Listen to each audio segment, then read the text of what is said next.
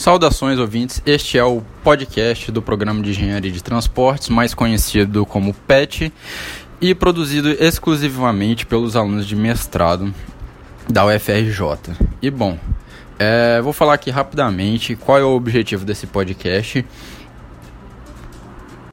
Bom, o objetivo desse podcast é apresentar e discutir sobre determinados assuntos relevantes no âmbito de sistema de transportes e além disso apontar né, diferentes pontos de vistas e também informações que não são muito divulgadas é, nas redes sociais ou na mídia. Bom, eu vou dividir em tópicos esse podcast para ficar mais fácil até para o ouvinte absorver as informações. E é o seguinte, o primeiro tópico a gente vai falar sobre a introdução, né, o contexto da BR-163, é, quais são as suas características, o, qual é o tipo de carga que passa pela BR-163 e os principais problemas que a BR-163 é, enfrenta atualmente. Primeiramente, meu nome é Igor e junto com o Paulo, Márcio e Alexandre, nós vamos debater sobre o tema da BR-163. Né? Nós vamos discutir quais são os problemas, né? qual é a importância da BR-163 para o Brasil, o que está sendo feito e o que, que já foi feito e quais serão as propostas futuras. Já em relação ao segundo tópico, nós vamos discutir sobre os custos logísticos, né? É, quais são as cargas que, que trafegam pela BR-163, quais são as outras vias que são concorrentes da BR-163 e os diferentes custos logísticos e o que, que isso pode impactar no, no produto final, né? no, no frete e no custo unitário, principalmente do, da soja, que é um dos produtos mais transportados pela BR-163. E além disso, será abordado algumas questões em relação à mobilidade populacional, né? aquelas pessoas que moram ali ao redor da, da BR-163, que a, acaba impactando de certa forma é, a questão da qualidade de vida dessas pessoas. E no terceiro e último tópico nós vamos entrar com mais detalhes no plano de governo atual, né, o que, está sendo proposto ali pelo ministro da infraestrutura, que é o Tarcísio Gomes, e, e até quando é, se espera a, entregar né, uma, uma solução para a BR-163. Vale lembrar também que a BR-163 desde a da década de 70 que não recebe investimento em infraestrutura e só agora, né, depois de 40 anos que o governo realmente decidiu resolver é, o problema da BR-163 investindo ali é, com bastante esforço e dedicação a solucionar o problema da BR-163 e trazer né, aos, aos caminhoneiros e até aos moradores ali ao redor uma melhor qualidade de vida e um melhor serviço e, e que de fato vai beneficiar muito o, o povo brasileiro com a redução do, do custo logístico. Obrigado, Igor, pelas suas palavras iniciais. É sempre muito bom contar com pessoas de alto gabarito como você para falar sobre esse tema muito delicado e importante para a logística brasileira. Vou me dirigir agora a nossos caros ouvintes deste podcast elaborado pela PET, Programa de Engenharia de Transporte da FRJ, para falar uma breve introdução a respeito da rodovia BR-163. Para quem não conhece, a BR-163 é uma rodovia longitudinal e uma das principais rodovias do interior do Brasil.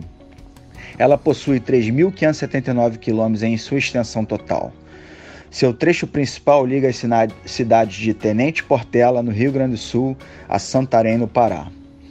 A rodovia integra o sul ao centro-oeste e norte do Brasil. Possui fundamental importância para o escoamento da produção da parte paraense da região norte e norte da região centro-oeste do Brasil. Para quem não sabe, em 20 de março de 2014, dois trechos da rodovia foram entregues à iniciativa privada por meio de concessões de 30 anos como parte da terceira etapa do Programa de Investimento em Logística do Governo Federal lançado em 2012. São eles o trecho que atravessa o estado do Mato Grosso, administrado pela concessionária Rota do Oeste, e o trecho que atravessa o estado do Mato Grosso do Sul, que é administrado pela concessionária CCR MS Via. O trecho mais importante e é que é foco desse nosso podcast é os trechos Sinop Mato Grosso até Miritituba, no Pará, e Sinop Mato Grosso até Santarém, no Pará. São considerados os dois principais corredores logísticos do país ao escoamento de grãos produzidos no Médio Norte e Norte Mato Grossense. E aí nós estamos falando das cidades de Sinop, Sorriso e Lucas do Rio Verde. Em Miritituba, Pará, a carga é embarcada em balsas e transportada via hidrovia Tapajós Amazonas até os portos localizados no estado do Amapá, onde acontece o transbordo para os navios graneleiros de longo curso com destino ao exterior, especialmente China e União Europeia. Já em Santarém, o transbordo da carga ocorre diretamente para navios graneleiros de longo curso para exportação. Agora, na sequência, eu passo a palavra para nosso interlocutor Igor, que falará, juntamente com Márcio Marujo, a importância da rodovia BR-163 para a balança comercial brasileira e os impactos na mobilidade da população que vive no entorno da área de atuação desta rodovia. Um grande abraço a todos. Belíssimas palavras dos nossos caros amigos Igor e Paulo sobre o assunto da BR-163. Sou Márcio Marujo, mestrando do Programa de Engenharia de Transporte da COP UFRJ. Venho falar sobre custo logístico, exportação de grãos e mobilidade populacional na região da BR-163. Nas últimas décadas, a região centro-oeste tem se destacado na produção intensiva de grãos, dentre os quais a soja tornou-se um dos maiores produtores agrícolas do país. Em contrapartida, a falta de evolução logística de transporte permanece sendo um principal gargalo para o escoamento e comercialização das safras principalmente o trecho Sinop Miritituba e Sinop Santarém da BR 163, cujo o escoamento por essa por esta região, por esta rota, tem um custo inferior às rotas alternativas.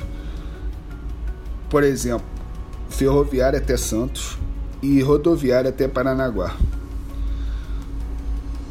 O que ocorre na região é uma falta de investimento em pavimentação, que combinado com grande número de caminhões e períodos chuvosos, torna-se um grande atoleiro de 51 quilômetros, que impede o escoamento da produção pelos portos de Mirituba e Santarém.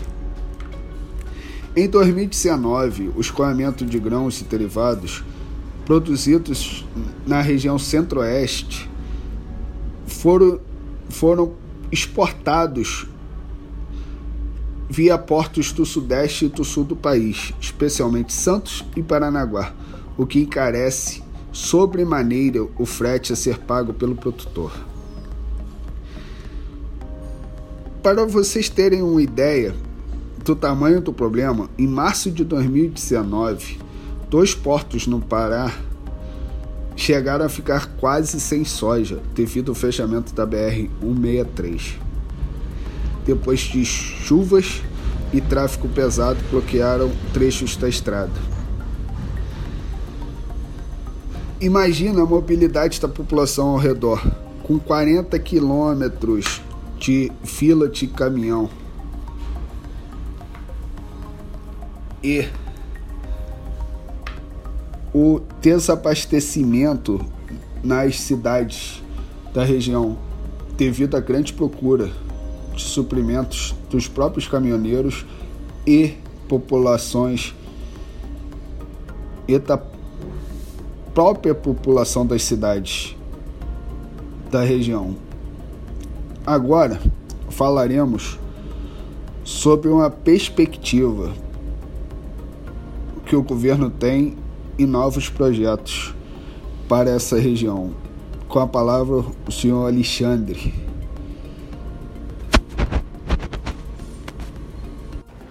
Olá pessoal, aqui quem fala é Alexandre Guedes, aluno de mestrado do Programa de Engenharia de Transporte da COP no FRJ.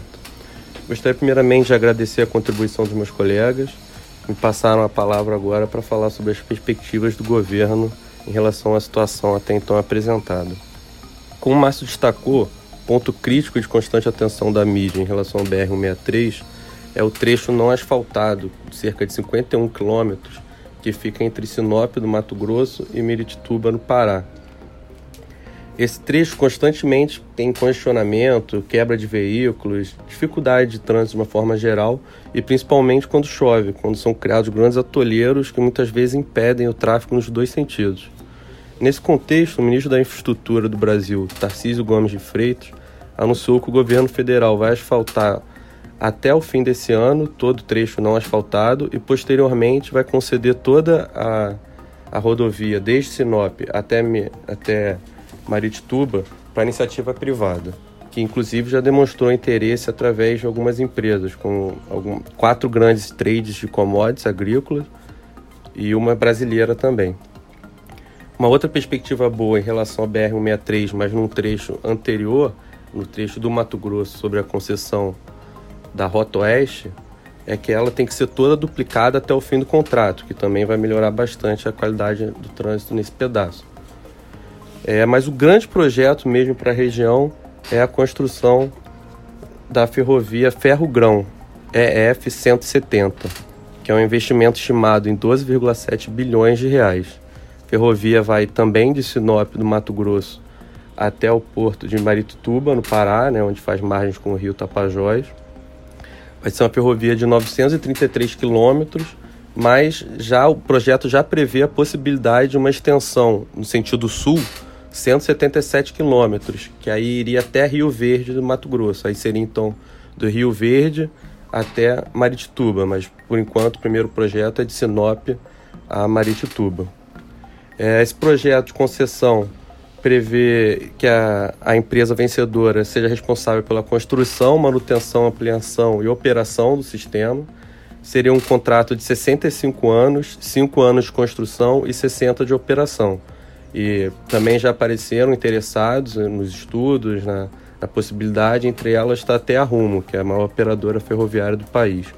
O governo, inclusive, pretende realizar esse leilão no quarto trimestre de 2019, ou seja, até o fim do ano. A construção da ferrovia, junto com a manutenção da BR-163, visa consolidar o novo corredor de exportação do Brasil pelo Arco Norte, principalmente para a região centro-oeste, né, grande produtora de grãos, como falado anteriormente, e também para desafogar todo aquele fluxo de caminhão que o Márcio falou anteriormente, que pelas condições da, da, da rodovia e pela inexistência da ferrovia, muitas vezes tinham que descer até o sudeste ou o sul para fazer a exportação. É, para se ter noção, os estudos estimaram que no primeiro ano de operação da ferrovia ela teria uma demanda de 13 milhões de toneladas, podendo chegar a 48, 42 milhões de toneladas até 2050. Isso tem um impacto gigantesco na quantidade de caminhões que vão deixar de transitar na estrada, né, diminuindo o tráfego de uma forma geral e reduzindo custos, conservação, manutenção e acidente também. É, os estudos também indicaram redução de 30% do custo do escoamento para os produtores agropecuários no Mato Grosso, além de uma previsão de 13 mil empregos durante o processo de construção da ferrovia. Ou seja, a atual situação é, cairia muito bem esse projeto sendo iniciado. Essas iniciativas elas vão de encontro né, ao esforço do governo federal de reduzir os custos de transporte, custo do Brasil de uma forma geral, e reduzir os custos para os transportadores também, né, que é, ultimamente tem sofrido muito com a, com a questão da alta do diesel, da tabela de frete, que é uma questão polêmica aí. E essa, esse projeto também vem a ajudar a resolver essa questão. Eu agora passo a palavra de volta para o Igor é, e agradeço aí a atenção de vocês. Bom, então é isso, ouvintes. Ficamos por aqui com esse podcast maravilhoso sobre o tema da BR-163. O primeiro podcast produzido pelos alunos de mestrado da Engenharia de Transporte da UFRJ. E espero ter colaborado, ter agregado conhecimento a vocês que estão no, nos escutando E para finalizar, eu quero agradecer especialmente aos participantes, né? Agradeço ao Márcio, ao Paulo e ao Alexandre pelas palavras e, e pelo todo o conhecimento aqui que foi abordado. Então é isso e até a próxima.